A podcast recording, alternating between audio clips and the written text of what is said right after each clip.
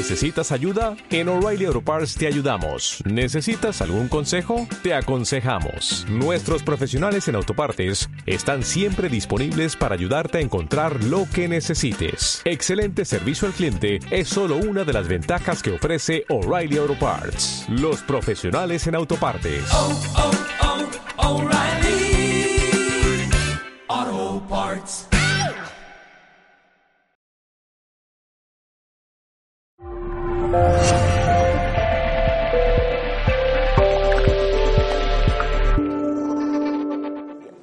Entonces el metabolismo depende del voltaje, quiere decir depende de la energía eléctrica y depende de la cantidad de electrones que tengamos disponibles. Hay un librito que en su momento escribí, que está disponible de descarga gratuita en la web, que se llama Los cinco elementos de la salud, y en ella pongo de vez en cuando pues algunas citas. Lo que dirige la vida es una pequeña corriente eléctrica procedente del Sol. Todas las complejidades del metabolismo intermedio son solo un adorno. Eso es una frase de Albert Szent-Györgyi, ganador del Premio Nobel por el síntesis, la síntesis de la vitamina C. La vida depende del intercambio de señales entre moléculas. La Tierra y los seres vivos hablan el mismo idioma y ese idioma son las ondas electromagnéticas, el gran Tesla. ¿sí? Entonces, la pregunta es, bueno, os he dado dos conceptos muy sencillos, pero creo que muy, muy de puente entre la visión bioquímica y la eléctrica para darnos cuenta de que toda vida es eléctrica. Entonces, si la vida es eléctrica, ¿de dónde sale el voltaje? ¿Dónde se almacena? ¿Por qué baja y perdemos electrones? ¿Qué implicaciones tiene? ¿Cómo mejoro? ¿De dónde, de dónde me como los electrones? Pues la dieta, la, dieta cetogénica en parte viene también porque tiene los, las grasas tienen muchas más electrones libres que los carbohidratos. Entonces, cuando tú comes grasas, estás comiendo muchos más electrones. Por eso la gente en una dieta keto muchas veces entra como que, uh, tengo mucha más energía, claro, porque tienen más electrones disponibles que los, que los carbohidratos, lo cual no significa que todo el tiempo tenga que ser así. ¿no? Yo siempre pienso que todo el tiempo, siempre, nunca nada. En fin, me voy a saltar esta frasecita. Bueno, son frases que podéis encontrar ahí en ese libro. La potencia eléctrica está presente en todas partes de forma ilimitada, es decir, no hay que complicarse mucho la vida. La vida desde un punto de vista eléctrica es sencilla. Nosotros somos los que hacemos las cosas complicadas. La vida es simple, la vida está diseñada y que nuestros cuerpos están diseñados para sobrevivir y por tanto tenemos siempre, siempre al alcance todo lo que necesitamos para estar sanos y para estar bien. ¿De dónde sacamos esos voltajes o esos electrones? Muy poquito, muy poquito, muy poquito de la comida. Entonces, ya hemos hablado mucho esta mañana de nutrición, yo diría, vamos a enfocarnos en otras cosas también que son igualmente importantes. Fuente número uno de, electrones, la Tierra. La superficie de la Tierra es electronegativa, muy electronegativa, por eso hay tantas tormentas continuamente alimentando de electrones a través de los relámpagos. Lo mejor que podemos hacer por nuestra salud es quitarnos los zapatos y caminar descalzos. Las soluciones más sencillas que están al alcance de todo el mundo son las que no estamos teniendo en cuenta porque son demasiado sencillas. Nada más sanador que caminar sobre el césped, caminar sobre la arena de la playa, porque eso nos recarga inmediatamente de energía. El agua de manantial, el agua que fluye entre las piedras, el agua que está en movimiento, no el agua embotellada, no el agua que viene ahí cerrada, quién sabe. Estos, estos estas aguas de manantial tan tan puro, pero que llevan quién sabe cuánto tiempo en una botella de plástico, no, esa no, esa no es el agua que nos va a recargar. La comida no procesada, abrazar a las personas nos recarga mucho, a no ser que la persona esté enferma. Si la persona está enferma, nos descargamos muchísimo de energía. Ducharse en lugar de bañarse, nadar en el mar, hacer ejercicio. Eh, Jesús nos ha estado hablando todo el rato de, las fascias y de la estructura. Hay un punto que voy a comentar y es cómo los huesos tienen una propiedad de generar electrones cada vez que se mueven, cada vez que los músculos los mueven. Cosas que nos hacen perder electrones, el agua clorada, los ventiladores, los secadores de pelo, todo lo que es electromagnético en general en la vida, las bebidas carbonatadas, las bebidas con cafeínas, el alcohol, las comidas procesadas. Las personas que están enfermas, eso es la ley de los vasos comunicantes. Una persona enferma tiene menos electrones, entonces va a tener tendencia a absorber esos electrones. Si no tuviera menos electrones no estaría enferma. Sí, perdona, antes has has hablado de fotones de la solar electrónica y yo pensaba directamente en el sol es la fuente de energía. Sí, lo que pasa es que el sol no te da electrones, te da fotones. el electrón es esa parte de la materia, es esa, esa corteza, digámosle, del átomo. El fotón es, una, es un paquete de energía electromagnética. No es exactamente lo mismo, pero sí que es verdad que la fuente principal de que esos electrones puedan danzar es la energía que te viene del Sol. Por eso el Sol es la fuente de toda la vida, porque es la que le da el impulso al electrón para poder danzar. Es el, que, el iniciador del baile. Es el que, el que da el pum, el compás de salida es el Sol. Pero el Sol necesita encontrar electrones que mover. ¿Sí? Dime.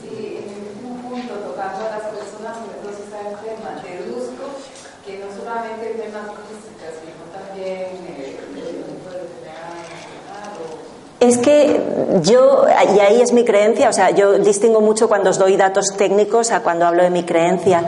Eh, yo no distingo nunca si, si, una enfermedad, si la quieres llamar así, es física o es emocional o es mental. Para mí todo tiene todas las componentes.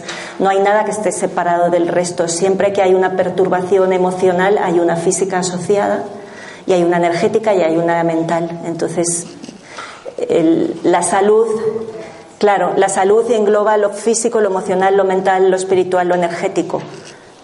Entonces, para mí es lo mismo. La fuente principal de energía, como os digo, es el caminar descalzos. Hay muchísima bibliografía. Quedaríais aterrados si hacéis una búsqueda yo que sé, aunque sea en el Google escolar, de los beneficios de lo que en inglés llaman earthing o grounding. En español no tenemos palabra, es una pena porque lo, lo, hemos denostado tanto que ni siquiera tenemos una palabra para hablar de ello, pero que básicamente es el estar en contacto con la tierra. Los pies son más eficaces captando energía porque por diseño son más eficaces y por las, las puertas que hay allí. Pero si no podéis caminar descalzos, al menos tocar a los árboles. Yo digo eso, hay que abrazar a los árboles, no por la parte romántica de bailar con hadas y duendes, sino porque nos hace falta esa energía. O si no, pero claro, vivimos con zapatos de goma. Vivimos que cuando te toca trabajar en el jardín te pones guantes porque no te quieres manchar las manos ni estropear las uñas. Entonces vivimos, somos los únicos seres vivos sobre el planeta que estamos eléctricamente desconectados del planeta y eso es un gravísimo error y un terrible perjuicio para nuestra salud. Comentaba que el hueso tiene una propiedad muy muy interesante parecida al cuarzo. Sabéis que los mecheros son capaces de generar una chispa que los relojes de cuarzo funcionan sin pila, porque es el movimiento de tu muñeca la que recarga. Eso porque el cuarzo, igual que los huesos, tiene una propiedad que se le llama la piezoelectricidad. ¿Qué significa? Que son capaces de generar electrones a partir del movimiento. Y esa es una de las fuentes principales de generación de energía que tenemos. Y por tanto, ¿cuál es el peor enemigo para la salud? La silla. La silla es el peor enemigo. No es ni el colesterol, ni el ácido úrico, ni siquiera a veces los pensamientos, o quizás sí. Es lo que es el estar quietos todo el tiempo. Ese es nuestro peor enemigo. Ese es el que produce el estancamiento de, la, de, todo el terreno y es el que produce la falta de electricidad que tenemos habitualmente. ¿Dónde almacenamos esos electrones? Pues tenemos unas maravillosas pilas en cada una de las células de nuestro cuerpo. Tenemos unos que en realidad no son pilas, son condensadores, porque se están cargando y descargando a cada instante. Esas membranas celulares, eh, esa bicapa lipídica que tenemos aquí, que esto es conductor y esto es aislante, es exactamente lo mismo que si fuera un circuito eléctrico en el que hay un, un elemento que es el que, el que equivale eléctricamente a esto, que es un condensador. ¿Qué es lo que ocurre? Pues que esos electrones quedan allí guardaditos, almacenaditos, hasta que los necesito y los pongo en marcha en forma de corrientes. Lo interesante es que ese condensador em, es semiconductor. Esto allí ya entraríamos a detalles que igual no nos da tiempo ahora, pero eso lo que significa es que son capaces de estar abiertos, cerrados y que tú los puedas controlar. Los semiconductores son la base de la electrónica porque son fácilmente controlables en función del voltaje. Entonces, la membrana celular junto con el citoesqueleto nos está, nos está formando un circuito resonante. ¿Qué significa resonante? Que tiene una frecuencia propia. Y al tener una frecuencia propia, tiene una huella digital electromagnética que podemos medir y que podemos corregir. Y esa es la base de muchos de los tratamientos que hacemos. Cargar estas baterías del potencial transmembrana o corregir esas frecuencias que conocemos y que puedan estar eh, desafinadas, digámoslo así. Y luego hay una cosa muy interesante que es cómo ese potencial transmembrana que siempre se ha explicado invocando a una diferencia entre la concentración iónica dentro y fuera de la célula, cómo en realidad no hace falta invocar a eso, porque la propia estructura del agua biológica ya hace que esto ocurra. Es decir, hay uno de los científicos, que es otro de mis gurús, que es Pollack, que él descubrió cómo en, la, eh, en, las en, cualquier membrana, el agua que está al lado de esa membrana se estructura. No es agua libre, no es H2O. Se vuelve H3O2, se vuelve gelatinosa y genera lo que él llama la zona de exclusión. La zona de exclusión le llama así porque solo por esa estructura ya cambia bioquímicamente todo lo que está ocurriendo eh, en ese agua.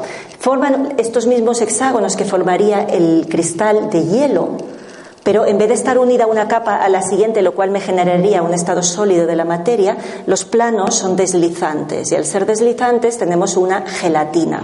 Y esto en contacto con cualquier molécula o cualquier membrana. Hemos visto la imagen de los glicosaminoglicanos y todos los proteoglicanos, esas que, la doctora Lajo decía un helecho, yo siempre le llamaba una escobilla o un limpiabiberones, aquí cada uno con su bagaje cultural.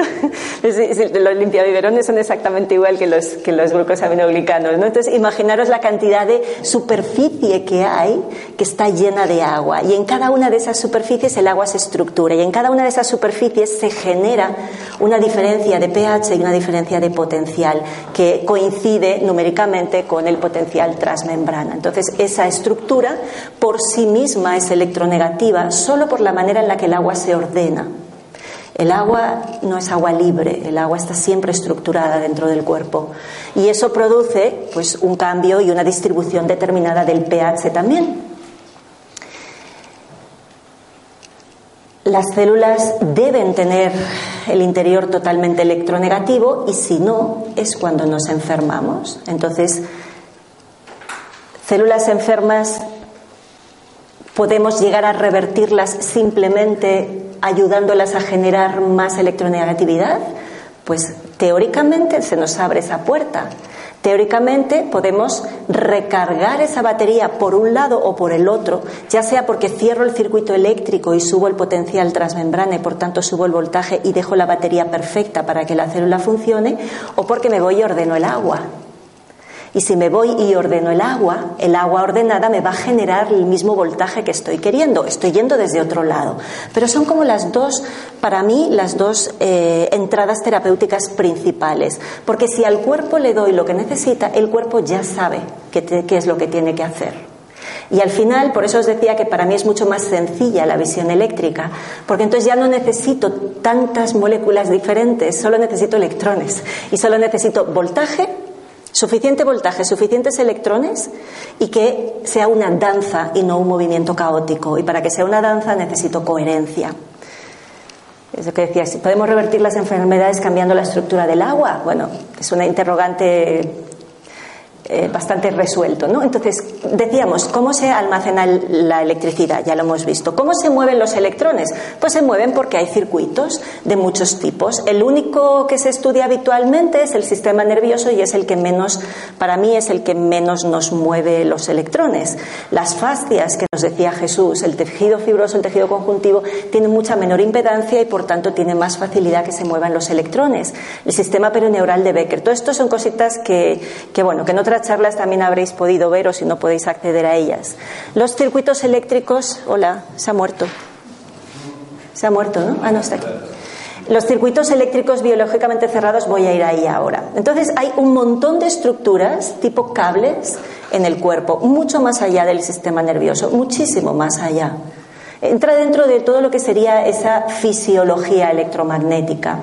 Ochman fue un poquito, ha sido el que acuñó el término de la living matrix, que en realidad lo que él está intentando decir es, hay una conexión entre todo el cuerpo. Dejemos de pensar en el cuerpo como una suma de partes y empecemos a entenderlo como un todo interconectado. Él, dice como un resonador cuántico que envía señales hacia afuera y hacia adentro. ¿Por qué? Porque las proteínas tienen una propiedad eléctrica diferente del resto de las moléculas, que es que son semiconductoras. Eso significa que pueden mover muy rápidamente los electrones, pero además de forma controlada. Y desde el interior de la matriz del núcleo, pasando por las membranas y todas las proteínas transmembranas y el citoesqueleto y la membrana celular y toda la matriz extracelular, es un continuo de proteínas. Es el ladrillo básico del que está hecho el cuerpo. Entonces, ese continuo de proteínas es como una tela de araña que conecta eléctricamente todo de forma instantánea. Y ese es el, fascinante mundo de las fascias que nos venía comentando ahora Jesús, ¿no? Como cuando tú tocas una parte, no solo esa parte la que se ve influenciada, es el todo, absolutamente que repercute. Por eso, cuando él toca un punto, todo puede, toda la estructura del cuerpo puede cambiar simplemente porque ha tocado un punto que es precisamente el punto que había que tocar.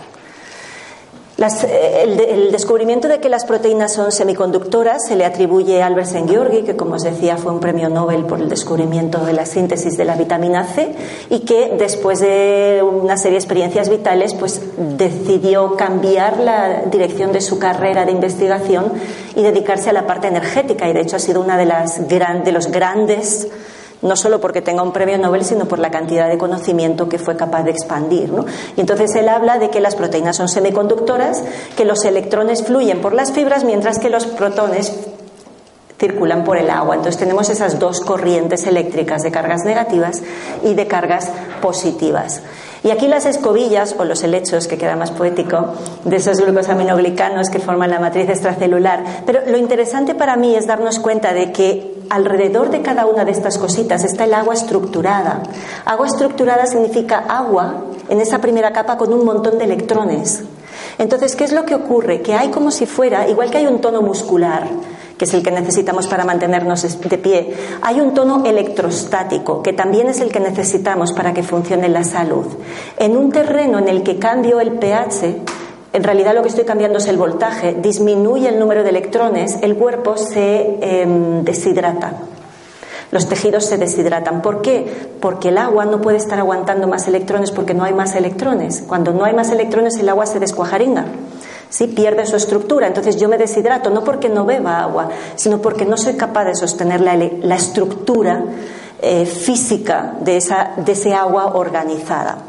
Y esto eh, uno de los cables que no hemos tenido en cuenta habitualmente, pero que fue uno de los descubrimientos científicos pues, que no se han valorado lo suficiente, fueron los circuitos eléctricos biológicamente cerrados que descubrió Nordstrom. Nordstrom descubrió que había unas manchas que veía en la radiografía que parecían unos círculos y que luego se dio cuenta que tenían que ver con la estructura del agua, pero que, claro, cuando uno piensa en circuito eléctrico, piensa dónde está el cable. Buscamos cables y por eso nos enfocamos en los nervios. Pero Nordstrom vio que no hacía falta un cable como tal, sino que el propio tejido funcionaba como un todo. Y en los lugares donde hay un problema, que hay más cargas positivas, viene el sistema inmune, que es electronegativo, y por atracción electrostática viene y se va al lugar del problema. Quizás no por reconocimiento ni siquiera bioquímico, sino por reconocimiento eléctrico va al lugar donde hay el problema, pero este problema a la vez está produciendo una vasoconstricción y está cambiando ese circuito eléctrico. ¿Para qué? Para favorecer un proceso curativo. No voy a entrar en detalles de, lo que ocurre aquí a nivel eléctrico, pero sí que es una descripción de un circuito eléctrico en el que no hay un cable, en el que lo que hay son los propios tejidos que son los que están transmitiendo el, el conjunto célula, matriz extracelular, vaso sanguíneo. Claro, cuando yo después de haber estudiado a Nordstrom entré a estudiar a Pitzinger, dije, ¡uh! Pero si está diciendo lo mismo. Lo que pasa es que uno lo dice bioquímicamente ¿Os acordáis de la imagen que mostraba la doctora Lajos? Está hablando de la célula, del vaso sanguíneo y de toda la matriz extracelular y cómo es esa comunicación la que permite la salud. Pues esta para mí es el paralelismo idéntico, pero en la versión eléctrica. Aquí no estamos hablando de nada bioquímico, sino de cómo se cierra o no un circuito eléctrico y cómo en el momento en el que no consigo que ese circuito realmente los electrones circulen por allí o porque no hay electrones o porque no tienen energía o porque está todo descuajaringado, que digo yo, eh, entonces no consigo poner en marcha el proceso curativo y esa, y esa región de tu cuerpo se enferma. Paralelismo con Pitzinger, sano y enfermo.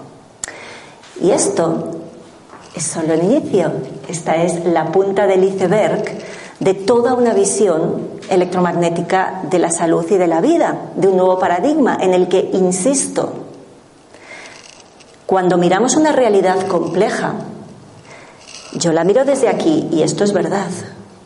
Yo la miro desde aquí y esto es verdad. Y yo la miro desde aquí y esto es verdad. Y si alguien está instalado en la creencia de que la única verdad es esto, lo único que muestra es su ignorancia. No hay nada más. Entonces, cuantas más visiones tengamos y menos peleemos por quién tiene la razón, más vamos a ser capaces de comprender una realidad que es muchísimo más compleja de lo que mi pequeña limitación humana me permite comprender. Porque luego al final, después de que intentes conocer al máximo todas las eh, teorías y todos los detalles del metabolismo, al final no te queda otra que reconocer que toda vida es un milagro y que toda vida es un misterio. Y que por arriba y por encima de cualquier proceso bioquímico hay un alma que habita un cuerpo y que tiene una serie de experiencias. Y si niegas eso, te estás perdiendo la mayor parte de la persona. En fin, hay muchas piezas que ir colocando todavía dentro de ese gran puzzle que es la salud. Tenemos radiaciones electromagnéticas endógenas, como hemos visto, que salían de las propias reacciones químicas, de los propios movimientos de las estructuras como los microtúbulos. Para que sea una danza y no solo un movimiento caótico, tiene que haber orden. Y esa coherencia que Jesús nos había comentado, porque él está mucho también en el mundo de la coherencia cuántica, y, Yolanda también, y yo también, y nos gusta mucho esa, esa idea de coherencia porque es el orden y el propósito. La coherencia a nivel cuántico es cuando hay todas las partes que participan en un proceso. No es que estén haciendo todo de forma simultánea, ni de forma ni siquiera sincronizada, entendiendo síncrono como idéntico en el tiempo, sino que lo están haciendo con un propósito común y con un orden. El propósito común es sostener la vida. Todo lo que ocurre en el cuerpo es para sostener nuestra vida. Entonces, esa, esa, idea de la coherencia en las vibraciones nos permite explicar toda una serie de fenómenos, como el orden, la coordinación, la extrema sensibilidad que tenemos a todo lo que ocurre fuera. Nos hablaba antes la doctora. Eh, te la vuelvo a poner. Nos hablaba antes la, doctora Lajo de los síndromes de sensibilidad central, ¿no? Y cómo eso todavía se exacerba más. Es insólita la capacidad que tenemos los seres vivos de percibir lo que está ocurriendo fuera, a límites insospechados absolutamente. Y además no hay umbral por abajo por el que digas a partir de aquí lo noto y a partir de aquí no lo noto. No hay umbral, es un continuo, desde casi, desde cero lo estoy notando. Y hay muchas publicaciones y muchos papers que le dan ese valor a la coherencia. La puerta al cáncer como una pérdida en la coherencia de qué? Pues eh, lo mismo que decía Otto Warburg. Otto Warburg lo decía desde el punto de vista de la decidificación, pero en realidad es esa, disfunción mitocondrial, el 50% genera ATP, el otro 50% genera radiaciones. La visión desde las radiaciones es la misma. Hay muchas publicaciones, de hecho hubo un congreso entero en el que yo estuve en Praga, que era la visión del cáncer solo desde el punto de vista de la pérdida de la coherencia en las vibraciones, en las radiaciones electromagnéticas, en los microtúbulos, y en, eh, los microtúbulos asociados a las mitocondrias. Entonces hay, hay, toda una línea de investigación muy minoritaria, desgraciadamente, que nos habla de la salud en base a eso, en base a la coherencia. Este es un artículo espectacular. Este es buenísimo. En el origen del cáncer podemos ignorar la coherencia. Hace todo un repaso de las diferentes visiones que podemos tener. ¿no? Otro, otro de los grandes gurús, Benveniste, Benveniste fue el primero que descubrió un serendipity, bueno, el primero en tener un serendipity no, pero un serendipity es lo que cualquier científico quisiera que le pasara, que es que un día a partir de hacer varios errores te salga algo que resulte que sea un gran descubrimiento, ¿no? Entonces Benveniste, luego continuado por Luc Montagnier, que os sonará porque también ganó un premio Nobel, del, del Giudice y Vitiello, todos estos son de la Universidad de Milán, son muy buenos investigadores también, ellos lo que descubren es que Todas las moléculas tienen una... No, son los que lo descubren. Bueno, ellos muestran en determinados experimentos cómo del ADN hay una eh, firma electromagnética. Lo que hacen es muy sencillo. Hay una técnica que se llama PCR, que es para replicar cadenas de cosas. Por ejemplo, tú pones una cadena, la mitad del ADN, y pones todos los ladrillos básicos, y entonces el ADN hace clac, clac, clac, clac, clac, y cierras la cadena y vas sacando copias, que es como se replica el ADN, ¿no? En realidad. Entonces, en esa técnica normalmente tú metes todos los ladrillos básicos todas las bases que tú necesitas para replicar. ¿Qué es lo que, o qué es lo que hicieron ellos? Poner todos los ladrillos básicos, pero no pusieron la cadena original. En vez de poner la cadena original, pusieron la radiación electromagnética correspondiente a la cadena original, pero no había cadena original. ¿Y qué pasó? Que empezaron a sacar copias del ADN. Entonces, claro, eso desafía cualquier creencia, absolutamente. Eso es algo que no se puede comprender desde una visión, eh, desde un paradigma mecanicista, desde un paradigma bioquímico. Entonces, bueno, pues al final Luc Montagnier se ha tenido que ir a investigar quién sabe dónde porque no le dejan mucho estar por aquí, pero descubrieron eso, que todo lo que es bioquímico tiene una señal electromagnética y cómo a través del el agua y de las radiaciones electromagnéticas tú puedes hacer exactamente lo mismo que haces a nivel bioquímico. Luego tenemos el mundo de los biofotones. Ya hemos visto una de las fuentes de biofotones. Esa danza de los electrones cayendo, cada vez que caen sale un biofotón, cada vez que caen sale un biofotón. Y esos biofotones tienen una función metabólica, son parte del metabolismo y tienen una función también de información, de transmitir una determinada información. Albert Pop, que fue el que bautizó el término de los biofotones y uno de los que más ha investigado, decía que la salud se basa en una comunicación perfecta y que la enfermedad se basa en una comunicación rota. Lo mismo que Pitchinger, lo mismo que Barbour, lo mismo que Nordstrom, lo mismo que desde otro ángulo. Vamos cerrando esa visión desde distintos ángulos eh, diferentes y los biofotones tienen la función de comunicarse dentro de la célula y también entre diferentes células y tienen, bueno, voy a saltar algunas cosas. Al final la idea es decir, vamos a ampliar ese modelo, por ejemplo, el modelo clásico de llave cerradura, de intercambios químicos, que sabemos que es estadísticamente imposible que ocurra, y vamos a añadirle algo que sabemos que es verdad, que es que cada una de estas moléculas son una pequeña antenita. Entonces, de antena a antena, cada oveja con su pareja es muy fácil encontrarse, muchísimo más que la aleatoriedad química propuesta de un movimiento browniano, que no tiene absolutamente ningún sentido. Entonces, cuanto más vayamos añadiendo estos conceptos, más fácilmente, para mí el criterio siempre es el mismo. A mí me gusta el conocimiento por el conocimiento porque soy curiosa, pero por encima de todo intento ser útil.